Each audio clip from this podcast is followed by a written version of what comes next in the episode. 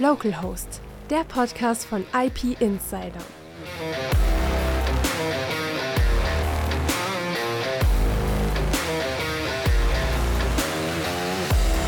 Hallo und herzlich willkommen zu Localhost, dem Podcast von IP Insider. Ich bin Andreas Donner und ich bin heute Ihr Local Host. Heute geht es um das Thema Quantenkommunikation. Bevor wir aber richtig einsteigen in die Quantenkommunikation und die äh, Post-Quantum-Kryptographie der Quantum Key Distribution gegenüberstellen, wollen wir ein paar grundsätzliche Begriffe rund um die Quantentechnologie klären. Hierzu habe ich mir heute Dr. Nikolaus Spätmann in unser virtuelles Podcast-Studio eingeladen. Nikolaus Spätmann hat sich quasi seine gesamte akademische Laufbahn über intensiv mit der Quantentechnologie befasst und ist heute Leiter des Quantentechnologie-Kompetenzzentrums der Physikalisch-Technischen Bundesanstalt in Braunschweig, der PTB. Hallo Herr Schwedmann, herzlich willkommen. Ja, hallo Herr Donner, guten Morgen, ich freue mich sehr hier zu sein.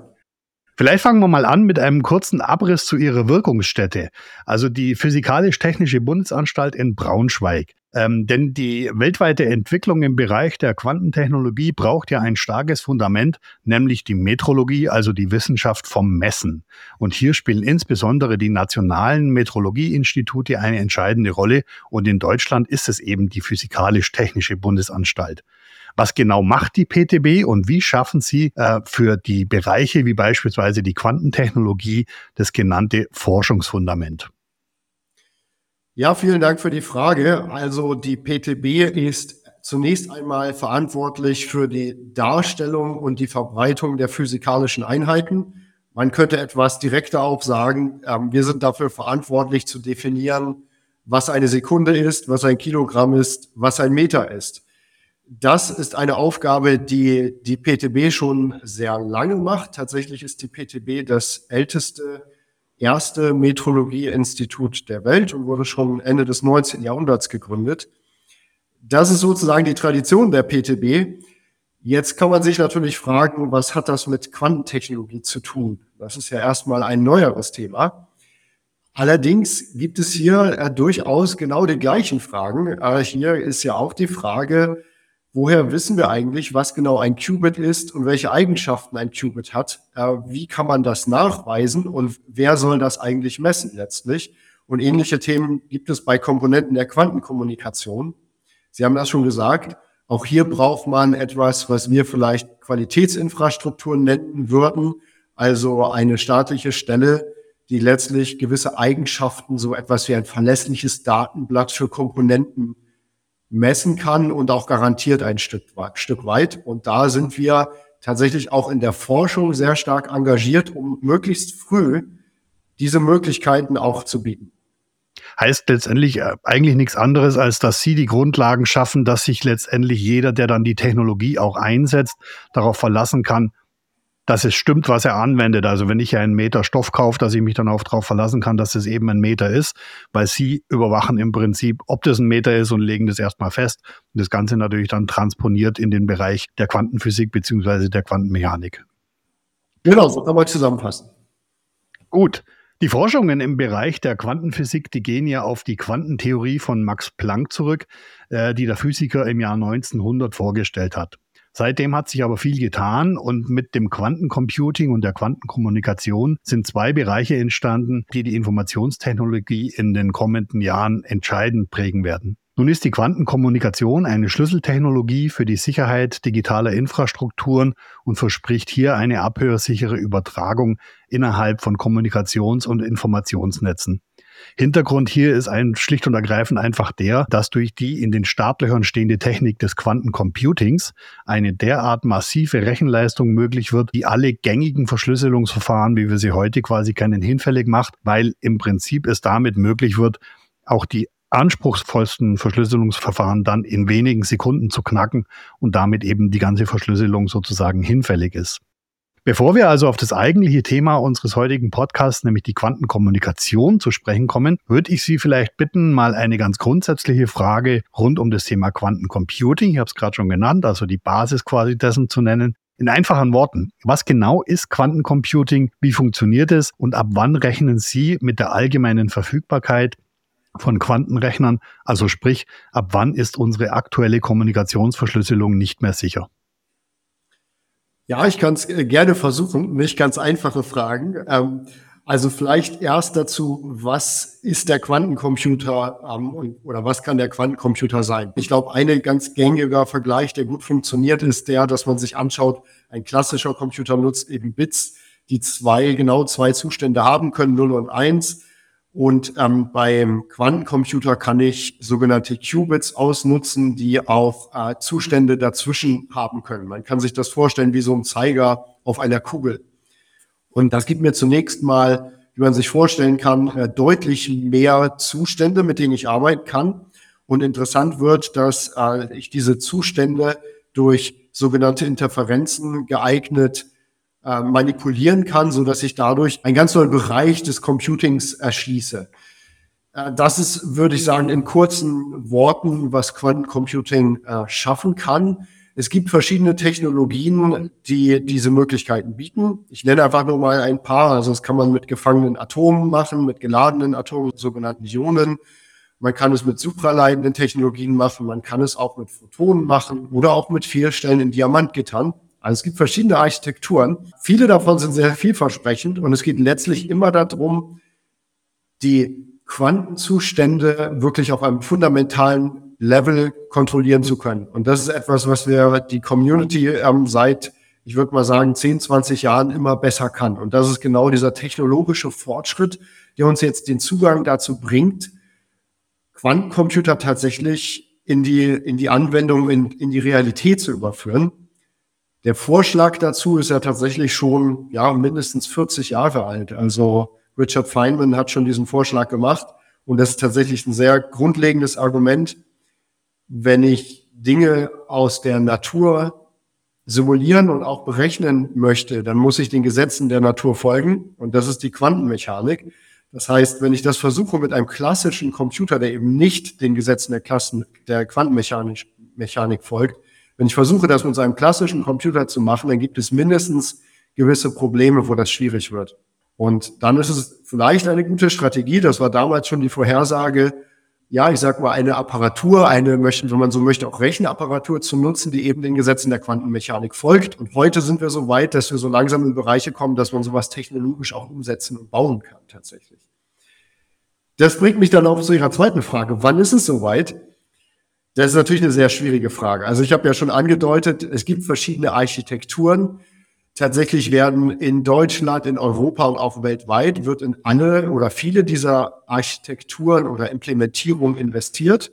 Und es ist noch nicht klar, welche davon sich durchsetzen wird oder ob es so sein wird, dass für verschiedene Anwendungen tatsächlich unterschiedliche Implementierungen gut geeignet sind. Das kann durchaus auch passieren. Im Moment würde ich sagen, das kann man alles noch nicht wirklich absehen.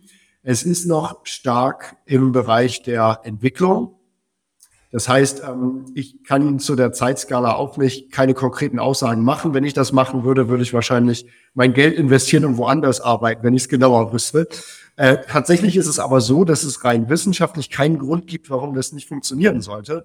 Es ist eine technologische Herausforderung. Also nicht unbedingt eine kleine Herausforderung, aber es ist eine technologische Herausforderung, die Grundsätzlich spricht aber nichts dagegen, dass das funktionieren könnte. Und ähm, schließlich möchte ich auch noch sagen, im Hinblick auf Anwendungen, es gibt zumindest eine Handvoll Algorithmen, von denen man äh, beweisen und zeigen kann, dass sie auf Quantencomputern tatsächlich einen großen Vorteil gegenüber klassischen Computern bieten. Und Sie haben das ja schon erwähnt, einer dieser Algorithmen würde tatsächlich auch das Überwinden von aktuellen Verschlüsselungsverfahren erlauben. Und das gibt dem Ganzen natürlich eine sehr große Relevanz. Sobald, ich sag mal, jemand, eine Firma, ein Institut, ein Land diese Technologie hat, gibt es dadurch ein sehr großes disruptives Potenzial.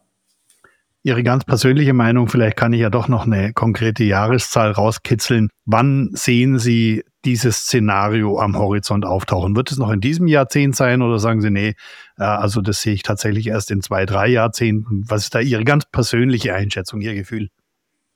Also meine ganz persönliche Meinung ist schon, dass wir in diesem Jahrzehnt auf jeden Fall Anwendungen sehen werden, wo, wo es Vorteile gibt die man klassisch so nicht erreichen kann. Es gibt ja auch einen großen Bereich der Quantensimulation, wo man zum Beispiel chemische Prozesse auf Quanten Apparaturen, sage ich mal, simulieren kann. Und ich glaube, dort gibt es auch viel Raum. Das denke ich schon, dass es in diesem Jahrzehnt funktionieren kann. Äh, was die Verschlüsselung angeht, ist natürlich auch der Punkt, dass man durchaus auch Geheimnisse hat, von denen man möchte, dass sie länger als zehn Jahre erhalten bleiben. Insofern ist es natürlich auch jetzt schon wichtig, sich Gedanken zu machen, wie man gegen zukünftige Quantencomputer seine Geheimnisse schützen kann. Also das wäre auch nochmal ein Argument. Das ist das Stichwort. Kommen wir also zum eigentlichen Thema unseres heutigen Podcasts, nämlich der Quantenkommunikation. Was genau ist denn Quantenkommunikation? Ja, die Quantenkommunikation ist letztlich, ähm, ja, wie soll ich sagen, fast ironischerweise eine Möglichkeit, wie man die Gefahren, wenn man so möchte, wenn man aus der Sicht des Geheimnisträgers sozusagen schaut, die Gefahren des Quantencomputers überwinden kann, nämlich mit einer anderen Quantentechnologie, indem man die Quantentechnologie nutzt, in dem Fall die Quantenkommunikation, um Informationen zu übertragen. Und letztlich basiert das Ganze in, ja, wie soll ich sagen, ganz einfachen oder übergeordneten Argumentationen, basiert das Ganze darauf, dass der eigentliche Messprozess sehr tief verwurzelt ist in der Quantenmechanik. Als Stichwort vielleicht auch die äh, Heisenbergsche Unschärferelation. Das heißt, ein Messprozess ändert grundsätzlich ein äh, quantenmechanisches System und das kann man tatsächlich ausnutzen in der Quantenkommunikation auf eine Art und Weise, dass man gewisse Protokolle nutzt, so dass sobald der Zustand, den ich benutze, um Informationen zu übertragen, sobald dieser beobachtet wurde, kann ich das sehen, kann ich das nachweisen. Und damit schaffe ich es eben, äh, wenn ich nachweisen kann, falls der Zustand beobachtet wurde, kann ich auch wissen, wann wurde der Zustand nicht beobachtet. Und damit habe ich dann in gewissem Sinne die Information so übertragen, dass ich sicher sein kann, und zwar sicher nicht im Sinne eines Algorithmus, sondern in diesem Fall im Sinne der Quantenmechanik, also eines physikalischen Gesetzes, kann ich mir sicher sein, dass niemand die Übertragung beobachtet hat. Und das ist sozusagen der Kern der Quantenkommunikation. Da gibt es verschiedene Varianten, wie man das bewerkstelligen kann. Aber das ist der Kern. Also letztlich hat man damit es geschafft, nicht mehr auf einem Algorithmus zu beruhen, sondern tatsächlich auf einem Naturgesetz. Und ich möchte gleich dazu sagen, das ist natürlich nur die unterste Ebene und ich argumentiere jetzt sehr stark als ein Physiker, was für mich ja auch, glaube ich, in Ordnung ist. Ich bin ja auch Physiker. Man muss immer dazu sagen, wenn ich wirklich das als Kommunikationstechnologie einsetzen möchte, dann gehört natürlich noch viel mehr dazu. Verschiedene Ebenen äh, der Informationsübertragung und dann wird es natürlich noch mal schwieriger, möchte ich direkt offen sagen. Aber trotzdem ist es tatsächlich auch ein Paradigmenwechsel, den man hier schaffen kann. Das heißt, wenn ich das richtig verstanden habe, dann ist die Quantenkommunikation eine ganz neue eigene, ein ganz neues eigenes Verfahren der Kommunikation und stützt sich nicht, wie man vielleicht auch glauben könnte, auf das Verschärfen der klassischen Verschlüsselung Algorithmen mit Hilfe von Quantencomputing, um sozusagen bestehende Verschlüsselungsverfahren einfach sicherer oder unknackbarer zu machen, wenn dann das Quantencomputing mal spruchreif wird, sondern wir reden hier tatsächlich über auf physikalischen Grundgesetzen basierenden kompletten neuen Übertragungsstandard. Ja, das ist grundsätzlich richtig. Also es geht eben nicht mehr darum, dass man sich verlässt auf einen Algorithmus, der in die eine Richtung gut funktioniert oder leicht zu berechnen ist, in die andere Richtung sehr schwer, wie es ja bei aktuellen oder bei, bei vielen Verfahren ist, sondern hier geht es tatsächlich darum, dass ich diese Messung per Naturgesetz sehen kann in meinem System. Wie gesagt, mit den, ich glaube, das muss, kann man nicht oft genug sagen, die Implementierung des Ganzen ist natürlich nochmal eine äh, zusätzliche Herausforderung, aber es ist ein Paradigmenwechsel, tatsächlich von algorithmischer Sicherheit hin zu basierend auf Naturgesetzen. Was man im Zusammenhang mit der Quantenkommunikation immer wieder liest, sind die beiden Schlagworte Post-Quantum Cryptography, also PQC, und äh, Quantum Key Distribution, also QKD, äh, zwei grundsätzliche Technologien. Können Sie das mal näher umreißen? Was ist das eine, was ist das andere? Wie stehen die beiden zueinander? Was ist da das herausragende Merkmal jeweils? Ja, kann ich sehr gerne machen. Also bei QKD, das ist im Grunde eine Technologie, wie ich es gerade erwähnt habe, wo es eben darum geht, ähm, wie der Name ja sagt, Quantum Key Distribution. Also da geht es darum, Schlüssel zu verteilen über diese Methoden der Quantenkommunikation. Man macht das deswegen, weil ähm, tatsächlich bei den Verfahren es sehr schwierig ist, eine hohe Bandbreite zu erreichen. Also man wird jetzt nicht den gesamten äh, Kommunikationskanal damit machen, sondern man kann das sehr gut benutzen, um Schlüssel zu übertragen grundsätzlich. Das heißt, das wäre die QKD. Man würde also den Schlüssel für ein anderes Verfahren übertragen über diese Quantenkommunikationsmethoden. Bei der PQC, und da möchte ich auch wieder sagen, ich bin Physiker, da kann ich also nur meine, äh, mein Verständnis einbringen, das sicherlich nicht besonders weit führt, aber ich versuche es mal. Also da geht es eben darum, dass man sich tatsächlich neue Algorithmen überlegt, die auch durch einen zukünftigen Quantencomputer nicht zu knacken sind. Und auch da gibt es durchaus Möglichkeiten. Die Frage ist jetzt natürlich, wenn ich PQC, also Post-Quantum Cryptography heißt es ja. Wenn ich solche Algorithmen finde, dann brauche ich natürlich die Quantenkommunikation nicht. Das wäre ein Argument. Das andere Argument ist, okay, aber das basiert wieder auf Algorithmen, von denen ich, die Frage ist, wie gut weiß ich, dass die tatsächlich nicht zu knacken sind. Das heißt, das basiert immer noch auf der Annahme, dass diese Algorithmen nicht zu knacken sind. Es gibt auch noch andere Unterschiede. Die PQC, also die Post-Quantum Cryptography, kann relativ gut oder auch sehr gut auf bestehender Infrastruktur eingesetzt werden. Also letztlich ist das ein anderer Algorithmus, den ich benutze. Das ist bei QKD nicht ganz so einfach. Das muss man auch deutlich sagen. Also technologisch ist es eben ein äh, deutlich anderer Ansatz. Man arbeitet da oft mit äh, sehr spezieller Technologie. Das heißt, man muss auch die Infrastruktur entsprechend anpassen und ähm, zum Beispiel auch äh, Geräte haben, die auf dem wirklich Level von einzelnen Photonen, also einzelnen Quantenteilchen arbeiten können. Das ist technologisch herausfordernd. Ich sage auch gleich dazu, ich als Physiker würde natürlich behaupten, äh, diese Technologie zu beherrschen, macht trotzdem auch jenseits von QKD sehr viel Sinn, weil auch bei Quantencomputern die Verteilung von Quantenzuständen über optische Methoden sehr wahrscheinlich eine große Rolle spielen wird. Also wir haben das ja am Anfang unseres Gesprächs schon angedeutet. Diese Technologien sind tatsächlich sehr, sehr eng miteinander verwandt. Und äh, es gibt auch jenseits dieser äh, Argumentation Post-Quantum Cryptography und Quantum Key Distribution sehr gute Argumente. Und auch das ist ein Gebiet, was sich aktuell sehr stark entwickelt. Also ja, sehr interessant zu sehen, wo, wo das hingeht. Wenn Sie sagen, äh, die Quantum Key Distribution ist im Prinzip ein Verfahren, wo nur die Schlüssel um eine Verschlüsselung aufzulesen, per Quantenkommunikation übertragen werden, heißt es dann, dass die eigentliche Übermittlung der Nachricht nach wie vor klassisch funktioniert mit klassischer Verschlüsselungstechnik und eben nur die Schlüssel auf dem hochsicheren Weg übertragen werden? Also das wäre sehr wahrscheinlich eine Variante, die man wählen würde. Und dann ist natürlich auch wieder der Punkt, auch da braucht man natürlich unter Umständen Post-Quantum Cryptography dafür. Also das würde man kombinieren wollen in der Tat würde es da Kombinationen sehr wahrscheinlich geben. Und das kann natürlich auch für QKD äh, sehr gut sein, dass es, ich sag mal, bei besonders herausfordernden Anwendungen eingesetzt wird und nicht unbedingt ähm, an allen Stellen. Also das kann auch durchaus sein. Auch das werden wir sehen. Das heißt aber, wenn ich das jetzt richtig verstanden habe, dass die, der Trend hier, wenn ich das mal so nennen darf, im Zeitalter der Quantenkommunikation natürlich ganz glasklar zu optischer Kommunikation geht. Was passiert denn mit den klassischen Kommunikationskanälen, also ich sag mal über Kupferkabel oder über Funk? Wie lässt sich das dann darstellen zukünftig mit Quantenkommunikation? Ja, also ich würde auch sagen, die Quantenkommunikation ist schon im optischen Bereich zu Hause. Also man kann das schon machen im, im Telekom-Bereich, das heißt, das geht. Das heißt, ich, ich würde behaupten, dass wird sehr wahrscheinlich alles sich auf Optik zunächst fokussieren. Äh, es gibt sowohl faserbasierte Optikmethoden, da gibt es auch erste Teststrecken oder Testbeds, die durchaus in Deutschland existieren mit schon einigen zehn Kilometer Entfernung auf Fasern.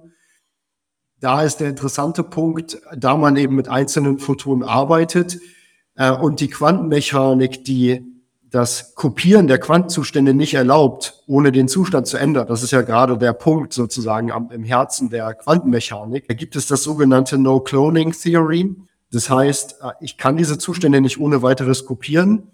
Um also größere Entfernungen zu überwinden, brauche ich auch noch sogenannte Quantenrepeater, also Geräte, die geeignet sozusagen äh, eine Verlängerung dieser Strecken erlauben. Das ist tatsächlich im Moment noch im Bereich der Forschung.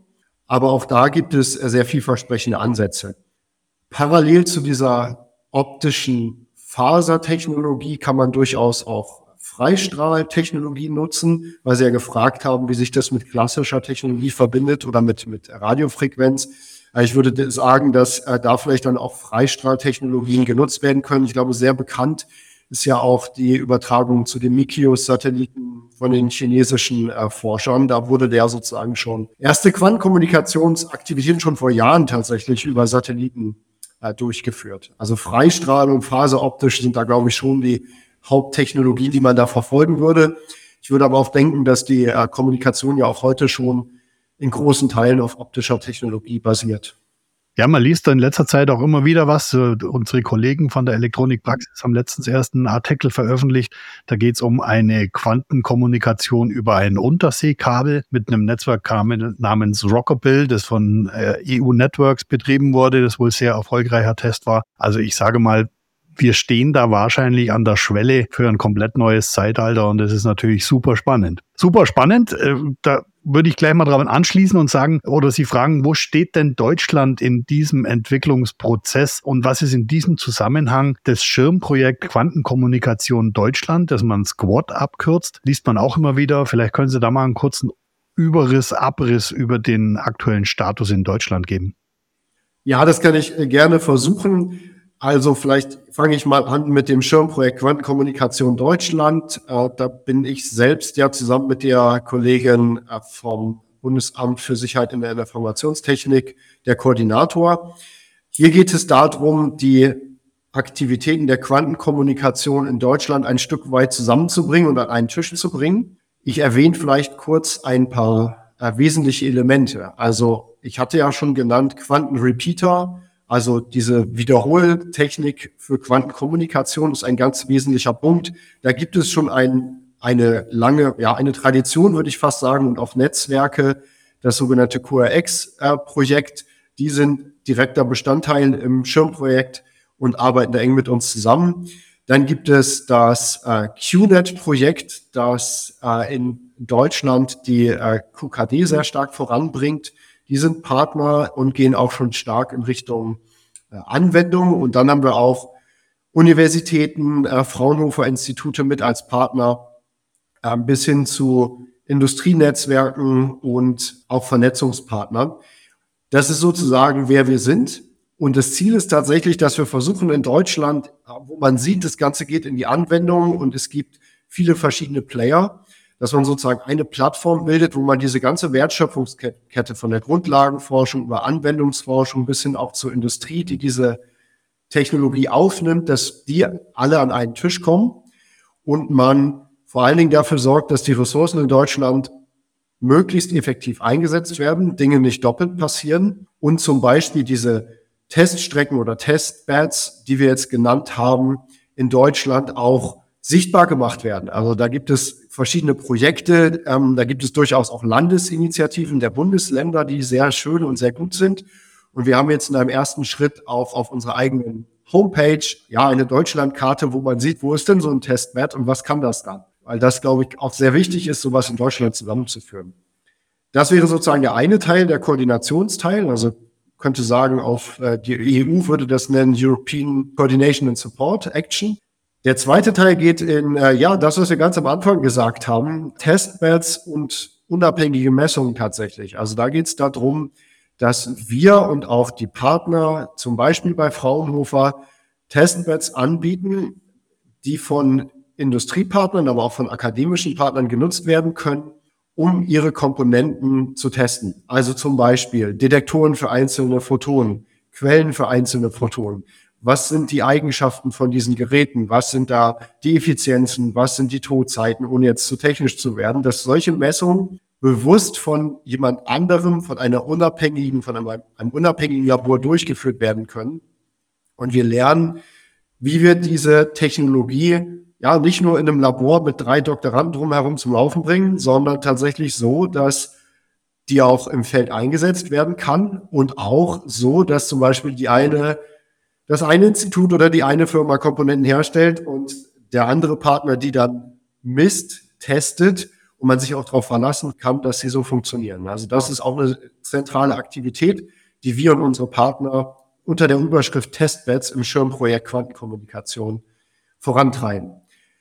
Sie haben gefragt, wie Deutschland dasteht. Äh, da würde ich sagen, wir sind mit dem Squad-Projekt dabei, dieses entstehende Ökosystem noch mal weiter zu, zu unterstützen und zu fördern.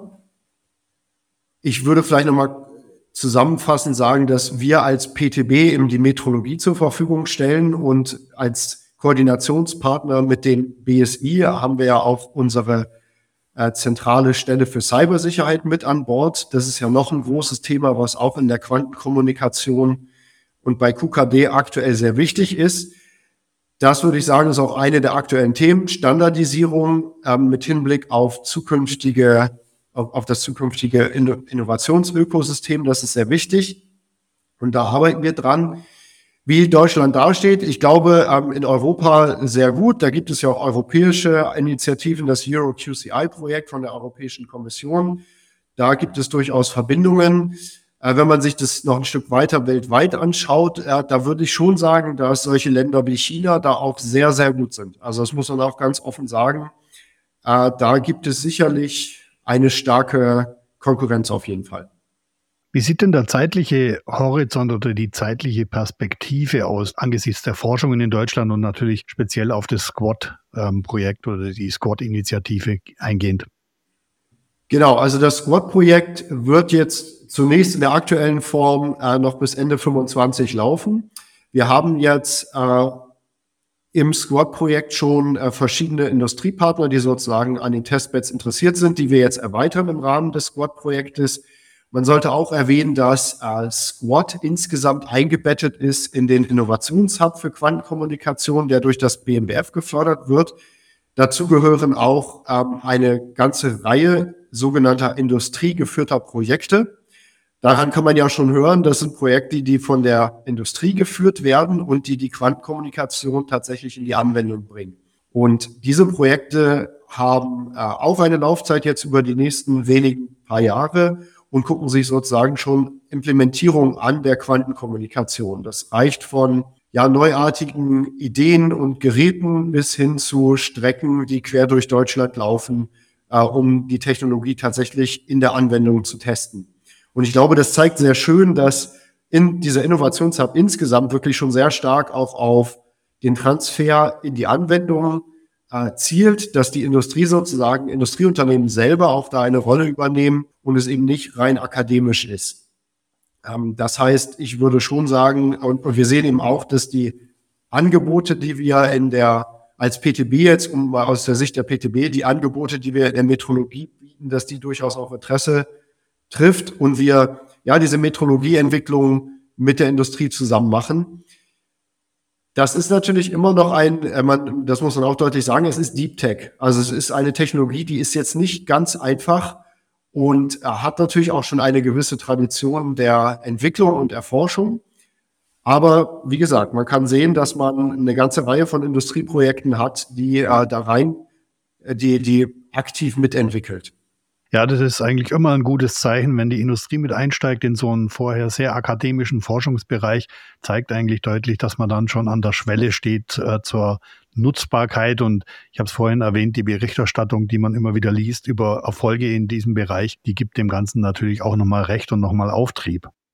Ja, Herr Spätmann, vielen herzlichen Dank für die Infos. Sehr, sehr interessant. Ich kann nur sagen, wir werden da mit Sicherheit dranbleiben. Da wird sich in den nächsten Jahren noch einiges tun. Da komme ich mit Sicherheit nochmal auf Sie zu, damit wir da das Ganze nochmal rekapitulieren, nochmal ein bisschen tiefer ins Detail einsteigen, wenn wir dann vielleicht auch das ein oder andere praktische Beispiel haben, das wir hier erwähnen können, wo wir hier ein bisschen was dazu sagen können. Ja, das war der Local Host für heute. Für Sie, liebe Zuhörerinnen und Zuhörer, noch der Hinweis, wir haben natürlich die Show Notes unten unter diesem Podcast. Da finden Sie weiterführende Links und Informationen rund um das Thema. Ich sage vielen herzlichen Dank, Herr Dr. Spätmann, und äh, freue mich auf unser nächstes Gespräch. Danke, tschüss und auf Wiedersehen. Vielen Dank, hat mich gefreut. Dankeschön, tschüss.